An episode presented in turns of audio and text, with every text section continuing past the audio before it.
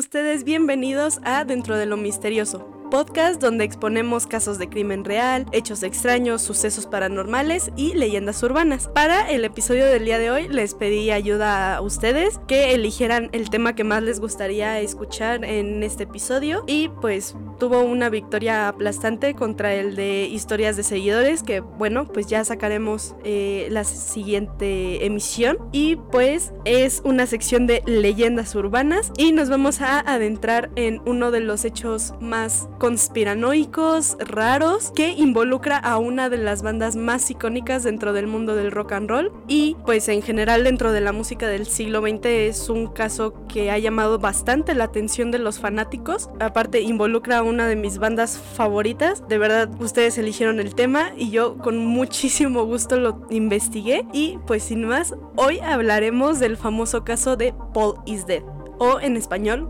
Paul está muerto. Pero antes de comenzar a exponer todo el caso y las teorías que lo rodean, como introducción a quienes no sepan quiénes son esta banda tan icónica, los Beatles, pues yo les voy a resumir muy breve la carrera porque es bastante lo que se tiene que decir de ellos. Y pues para comenzar, ¿quiénes son los Beatles? Bueno, es una banda inglesa conformada por John Lennon como guitarrista y vocalista, Paul McCartney como bajista y también vocalista, George Harrison, guitarra principal, y Ringo Starr como baterista. Y ellos comenzaron a tener una carrera bastante exitosa a principios de los 60 y las tablas Billboard de música estaban llenas de top 1 durante la década que estuvieron activos. Tuvieron bastantes éxitos, muchísimos conciertos llenos y bueno, este fenómeno conocido como Beatlemania ya se convertiría en un fenómeno mundial a partir de 1964 cuando llegarían por fin a América y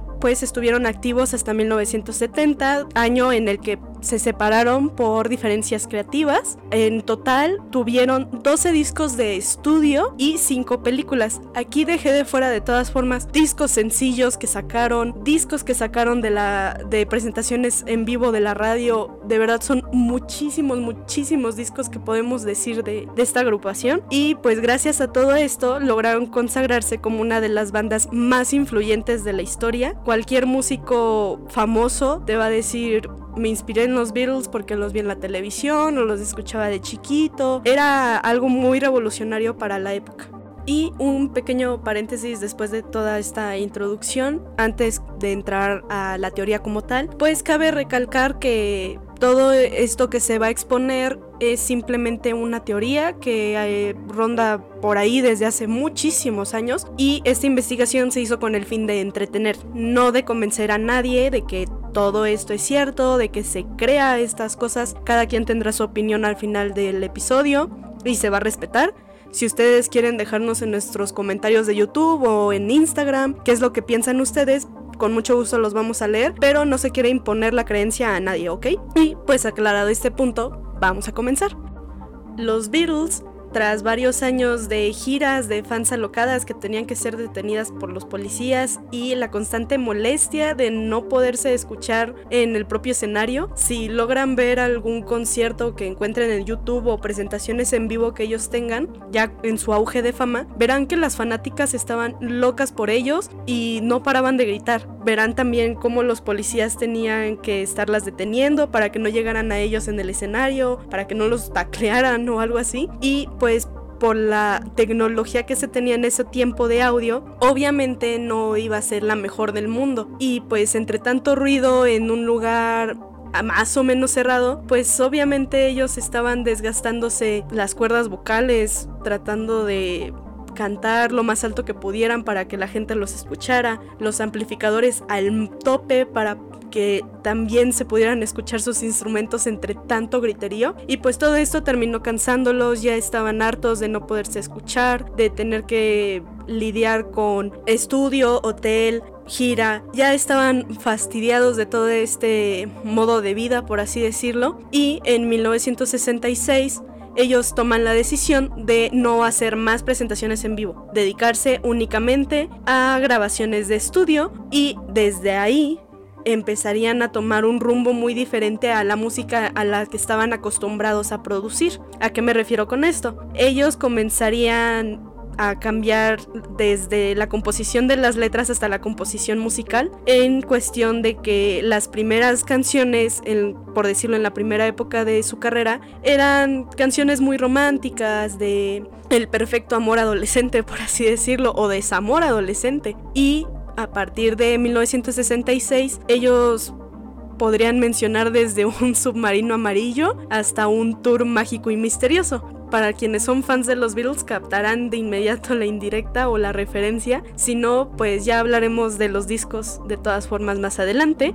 Y ustedes dirán, bueno, entonces ¿cómo surgió este caso o esta teoría de que Paul está muerto? Pues nos tendríamos que remontar al 12 de octubre de 1969, un año antes de que los Beatles decidieran separarse. En la ciudad de Detroit, en Estados Unidos, específicamente en un programa de radio eh, llamado WKNR, el locutor Ross Gibb eh, tenía este programa donde entre canción y canción podía recibir llamadas de los escuchas y decir como qué te pareció esta canción, qué canción quieres ahora, ya saben, interactuar un poquito con la audiencia y justamente este día recibe una llamada muy rara, muy extraña. Al contestar, él pregunta como siempre el nombre de quién estaba en la línea y esta persona se rehúsa a dar el nombre por alguna extraña razón, pero la producción y el mismo Ross le insistió de que dijera su nombre y este sujeto dijo llamarse Tom, así, a secas. Y pues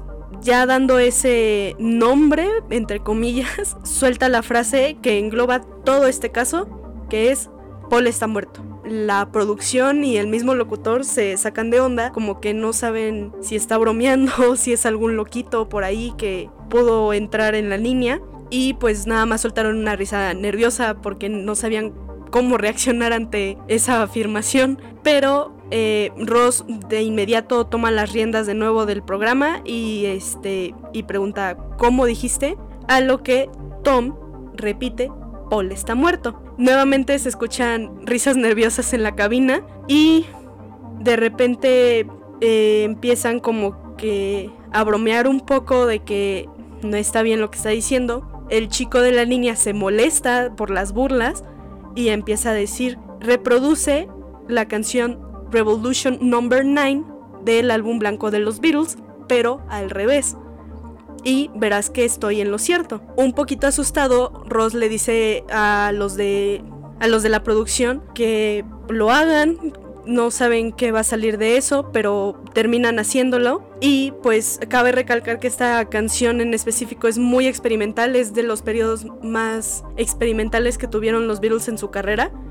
Y pues la canción se compone de muchos ruidos raros, eh, voces de fondo, no hay una melodía ni una letra como tal, simplemente es John Lennon repitiendo number 9, number 9 y decidieron ponerla al revés como indicó el sujeto. Y eh, casi al final de la canción, ¿cuál es la sorpresa que tienen todos en la cabina de radio? Que se logró escuchar la frase Turn me on Dead Man, que en español se traduciría como conviérteme hombre muerto. Entonces, a partir de aquí comenzó todo un revuelo y varias teorías acerca de qué le había pasado realmente a Paul McCartney. Y pues todo este evento comenzó la madrugada del 9 de noviembre de 1966 un miércoles. Recuerden esto muy bien porque más adelante se va a retomar. Durante las últimas grabaciones del álbum Revolver, el primer disco de estudio de los Beatles que no contaría con una gira, se dice que Paul McCartney y John Lennon tuvieron un desacuerdo creativo en una de las canciones y comenzaron a discutir. Esta discusión comenzó a elevar el tono hasta volverse casi una pelea física que lograron evitar George Harrison y Ringo Starr y Paul decidió dejar hasta ahí la grabación, decir, oigan, yo me voy a mi casa, John, tú cálmate, yo también me voy a calmar y mañana podemos seguir con la grabación. Guardó sus cosas, se fue de los estudios Abbey Road y se dirigió a su casa, la cual quedaba un poco apartada del lugar y de camino a su hogar, a un lado de la acera, logra ver una silueta femenina. Paul, al ser conocido por tener una personalidad caballerosa y muchas veces coqueta con las chicas, pues no dudó en estacionarse cerca de ella y preguntar que a dónde iba. La chica le dijo que si podía darle un aventón o un ride, como era común en esos días, a su casa. Paul mm, no le molestó porque al parecer no lo reconoció y la chica subió a su auto. Esta chica no se había dado cuenta que era Paul McCartney, uno de los Beatles. Entonces Paul puso en marcha el carro y siendo muy respetuoso le preguntó cómo se llamaba. La chica dijo llamarse Rita y al momento en que ella volteó hacia él para pues ver con más claridad quién era el conductor y preguntarle también su nombre, pues se dio cuenta que era Paul McCartney. Como les hice saber en la introducción, el fanatismo por los Beatles era bastante grande y pues al darse cuenta que uno de los integrantes era su conductor esa noche, ella se alocó, se abalanzó hacia Paul, que seguía conduciendo, y él en un intento fallido por apartarla y que le dejara ver el camino, chocó. Esto porque iban justo a cruzar una calle y del lado contrario venía un camión. El auto de Paul que era un Aston Martin color blanco, terminó debajo de este. Pueden ver imágenes en internet o ver el video que se va a subir a YouTube de este episodio para que puedan ver cómo quedó el auto. El techo se desprendió literalmente por el impacto y por lo mismo se dice que el músico de apenas 24 años, imagínense, terminó decapitado. Obviamente la noticia no podría pasar desapercibida tratándose de alguien tan famoso y rápidamente los medios de comunicación, principalmente los periódicos, comenzarían a tomar fotografías o publicarlas en primera plana diciendo que había sido un Beatle involucrado en un aparatoso choque automovilístico y eh, a partir de aquí, una vez que pues los integrantes del grupo junto a su manager de nombre Brian Epstein se enteraron de lo que había pasado y de la muerte de, de su amigo, aparte de todo el caos que les digo se venía con los medios masivos de comunicación de esa época, decidieron que no podían dejar así como así al grupo, no podían frenar de golpe todo lo que llevaban construyendo desde inicios de los 60. Entonces, en una junta, los Beatles restantes, por así decirlo, su manager y su productor, George Martin, decidieron tratar de hacer algo para que la gente no pudiera saber sobre la supuesta muerte del bajista y así poder seguir con el grupo y los proyectos a futuro que se tenían planeados. Y con ayuda de terceros, pues convocaron de forma encubierta, más o menos, un concurso aparentemente inofensivo, sin mucha gracia, ahí nada más para entretenerse y por la popularidad del grupo, y este consistía en encontrar al mejor imitador de Paul McCartney, la persona que tuviera mejor parecido no solamente físico, sino también la capacidad para tocar el bajo al menos como él lo hacía, pues sería el ganador completamente de este concurso. Sin embargo, eh, ninguno de los participantes que se presentaron se imaginaría cuál era el premio mayor que se llevaría. Obviamente entran a un concurso diciendo, ay, para divertirme, para entretenerme. No, no, nadie se imaginaría que sería para suplantar a uno de los integrantes de los Beatles. Y pues tras algunos días de estar recibiendo candidatos de todas partes del mundo, encontraron al ganador indiscutible de nombre William Campbell, quien era un aspirante a policía que residía en Canadá. Y tras que se le informara que fue el ganador del concurso, John Lennon, George Harrison y Ringo Starr, junto a George Martin, el productor, y Brian Epstein, el manager, tuvieron una junta muy seria con William para explicarle todo lo que había pasado y lo que continuaría a partir de este punto. En dicha junta tuvieron que dejarle muy claro a William que debía de ser precavido y aprender a tocar el bajo como zurdo, porque el polo original era zurdo y William era diestro. Entonces este detalle era demasiado importante que lograra dominarlo para no levantar sospechas, aparte de someterse a algunas cirugías plásticas, que si bien William ya era súper parecido a Paul McCartney, había detallitos que tenían que afinar. En este punto abro un pequeño paréntesis para decir que a las personas que nos están escuchando en cualquier plataforma de audio, se pasen al video de YouTube o busquen las imágenes porque vamos a entrar en un apartado del caso donde sí se necesita que logren ver las características físicas que voy a describir, que van a ser las comparativas con William Campbell y Paul McCartney, para que se den una idea y juzguen también ustedes mismos. Y pues vamos a comenzar, y aquí cierro paréntesis, Así que vamos a comenzar por decir que desde 1967 pueden ver una cara más alargada y por lo tanto más delgada de Paul y justo en este año se comienzan las grabaciones para el disco Sgt. Pepper's Lonely Hearts Club Band. Aparte, ya luego tocaremos todas las pistas que engloban este disco, tanto en canciones como en la portada, pero eh, se dice que eh, para la grabación de este disco, todos los integrantes de la agrupación comenzaron a dejarse crecer el bigote porque a partir de las cirugías plásticas a las que se había sometido William, le había quedado una cicatriz arriba del labio ¿Por qué?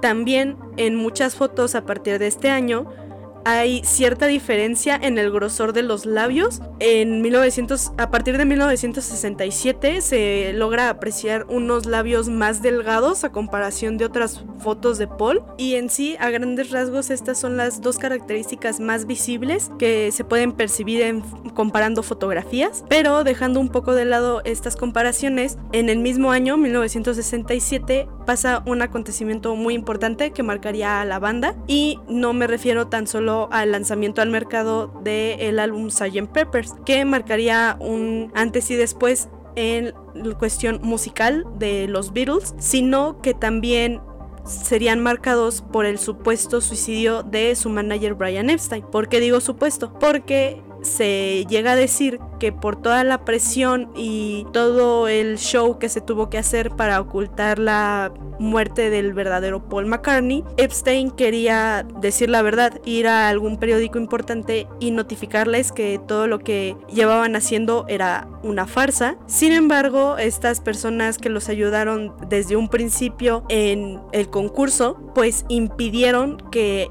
fuera a hablar y lo mandaron a matar. Se supone que murió de una sobredosis, entonces se dice que ellos lo incitaron a, medicarse y esto terminó en su fallecimiento. Después de enterarse del fallecimiento de su manager, pues se encuentran demasiado perdidos porque él era el que llevaba sus cuentas, su agenda, el que los notificaba de las cosas importantes que tenían que hacer, que los mantenía a raya para que no se pelearan o para que no hicieran locuras. Entonces se notaron perdidísimos en todas esas cuestiones, no sabían qué hacer y pues esto también marcaría un antes y un después en su carrera porque tendrían que llevar ya ahora sí totalmente las riendas de la misma. Pero creo que ya entramos en un punto que a la mayoría de los fanáticos de los Beatles les gusta analizar o al menos burlarse un poco y es algo que no se puede dejar fuera de todo este caso y son las supuestas pistas que se encuentran dentro de las portadas de los discos y las canciones de los mismos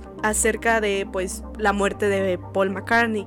Aquí nuevamente les invito a verlo en YouTube o buscarlo en internet porque lo de las portadas sí es algo muy visual que no basta con que yo lo describa. Y podemos comenzar por mencionar el último disco en el cual se dice que participó el Paul McCartney original, que lleva el nombre de Revolver, que es el que les mencioné al inicio del episodio. Y la portada completamente empieza a denotar el rumbo experimental que los Beatles estaban empezando a implementar hasta en sus canciones y pues si ven la portada muestra un dibujo de las caras de los miembros de la banda y en medio de todas ellas hay un collage de fotos de ellos mismos. Se dice que en esta portada, al ser Paul el único que no está mirando al frente o parecido a los demás, pues esto quiere decir que el nuevo Paul McCartney nunca va a ser aceptado como un integrante de los Beatles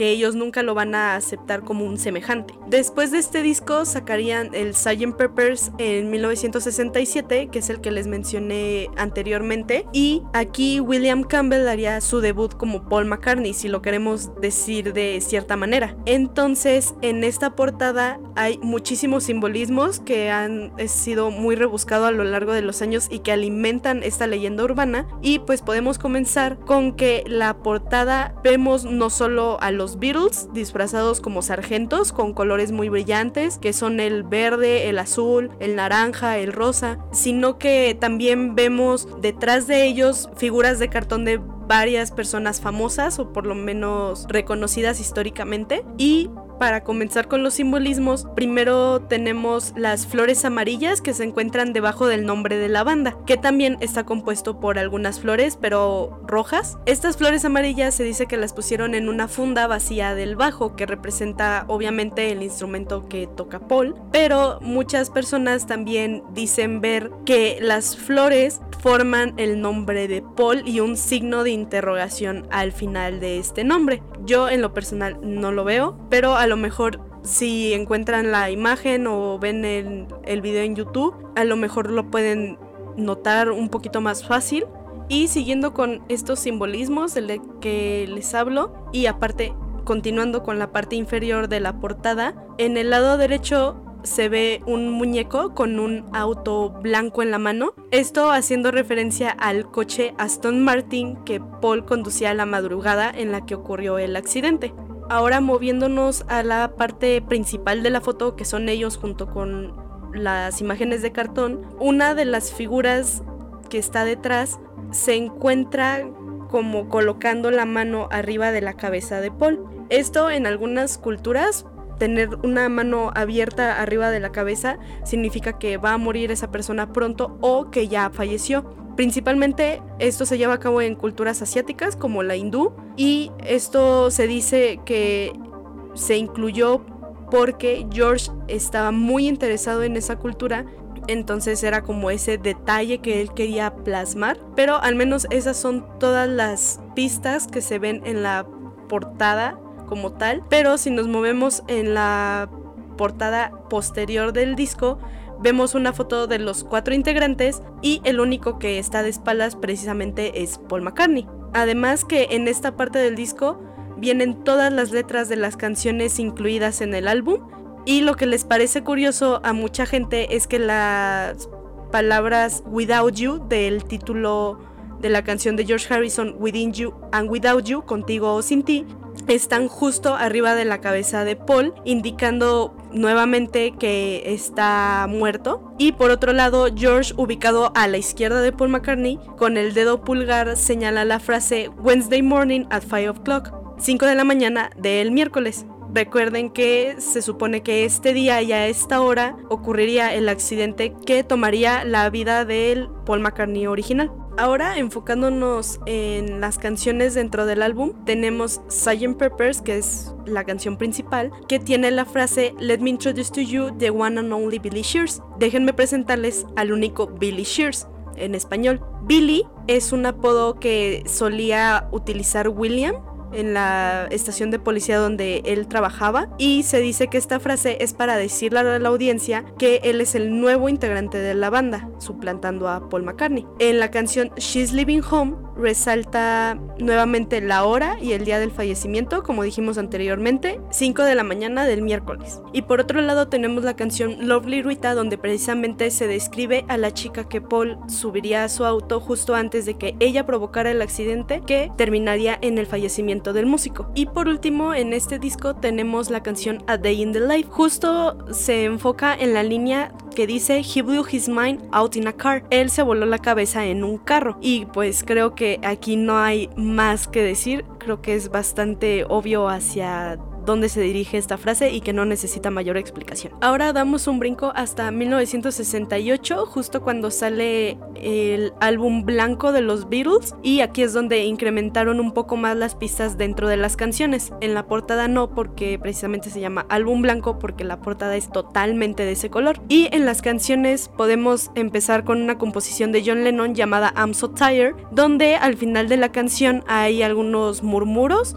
que están al revés y se supone que poniéndolos bien dice Paul is dead man, miss him, miss him, que en español sería Paul está muerto, lo extraño, lo extraño. Y en la canción cantada por Ringo Starr, que se llama Don't Pass Me By, hay una frase bastante peculiar que dice You were in a car crash and you lost your hair. Nuevamente la traducción sería estuviste en un accidente de carro y perdiste todo tu cabello. Nuevamente hay referencias del accidente automovilístico de Paul en 1966 y para el álbum Yellow Submarine, que saldría ese mismo año, se repite la referencia que les dije en el álbum Sgt. Peppers, el de la mano sobre la cabeza de Paul, solo que aquí no es una fotografía como tal, sino que es un dibujo de los Beatles que hacían promoción justamente a la película que lleva el mismo nombre del disco y es un dibujo animado de ellos y se nota la mano de John Lennon abierta encima de la cabeza de Paul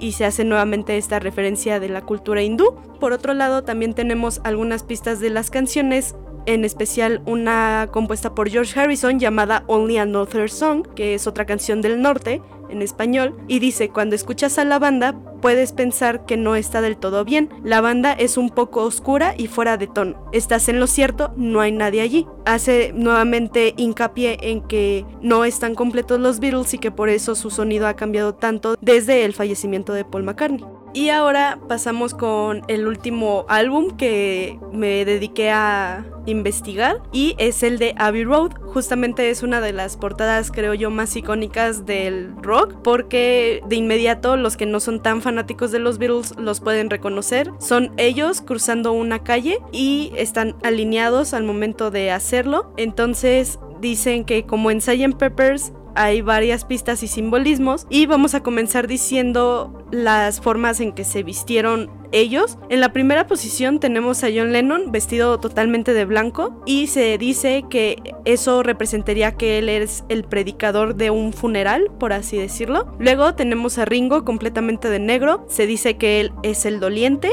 Paul obviamente al estar descalzo es el muerto y George Harrison al estar completamente vestido de mezclilla es el sepulturero. Esto es lo que muchas personas dicen y por lo que más llama la atención el disco para los que están investigando toda esta teoría o que son muy creyentes de ella. Además que los Beatles originales, por decirlo así, tienen el pie izquierdo adelante me refiero a John, George y Ringo, mientras que Paul lo hace con el pie contrario. Esto dicen que es nuevamente porque los demás nunca estuvieron completamente de acuerdo en que William Campbell estuviera suplantando a Paul y que fuera un integrante más en el grupo. Ahora, vamos con el coche blanco que se puede ver en la parte de atrás de ellos, que es un bochito por, para que lo ubiquen más rápido. Y muchos dicen que en la matrícula pone 28 IF, 28 IF, diciendo que si Paul estuviera vivo,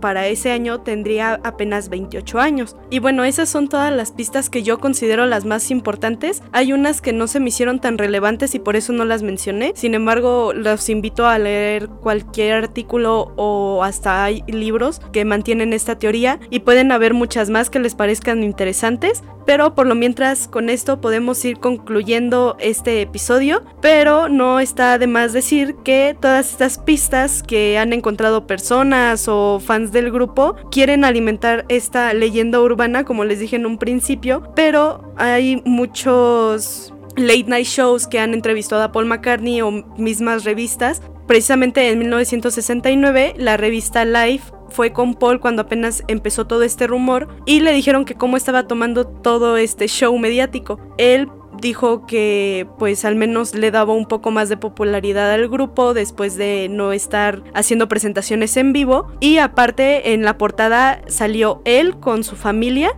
y en el encabezado decía que seguía vivo y que en esa entrevista él aclaraba todos los rumores acerca de su muerte aparte que actualmente ya se burla de todo esto. Pueden ver algunas entrevistas recientes de él y dice que al nuevamente, repito, le dio mucha popularidad al grupo por ese tiempo y que sigue dando de qué hablar, entonces que le parece una buena estrategia de marketing que hizo alguien random. Además, si quieren investigar un poquito más o les da un poco de flojera tener que estar leyendo artículos o encontrar uno interesante, pues en YouTube pueden encontrar un video que se llama El Testamento de George Harrison. Precisamente es el guitarrista principal de los Beatles narrando como todo el show que tuvieron que hacer para encontrar a William Campbell, eh, cambiarle la imagen, eh, dejar las pistas en los discos que les mencioné. Todo eso lo pueden encontrar justo en YouTube, creo que dura una hora y media. Entonces ahí está la recomendación por si quieren investigar un poquito más del caso. Pero por el momento con esto podemos concluir el capítulo de la sección Leyendas Urbanas. Nuevamente muchísimas gracias por estar apoyando el podcast, gracias por escuchar el cuarto episodio y esperen el siguiente episodio que ahora sí va a ser sobre relatos de los seguidores. Nos va a dar muchísimo gusto. Si se puede, ya estaremos contando con una invitadilla por ahí. Y pues sin más, no olviden seguirnos en Spotify, Apple Podcast, por supuesto en Instagram. También recuerden que ya estamos presentes en YouTube. Les hice muchas veces la recomendación de que si quieren ver las imágenes, van a estar por ahí en el video que se subirá. Y sin más, nos escuchamos en la siguiente emisión.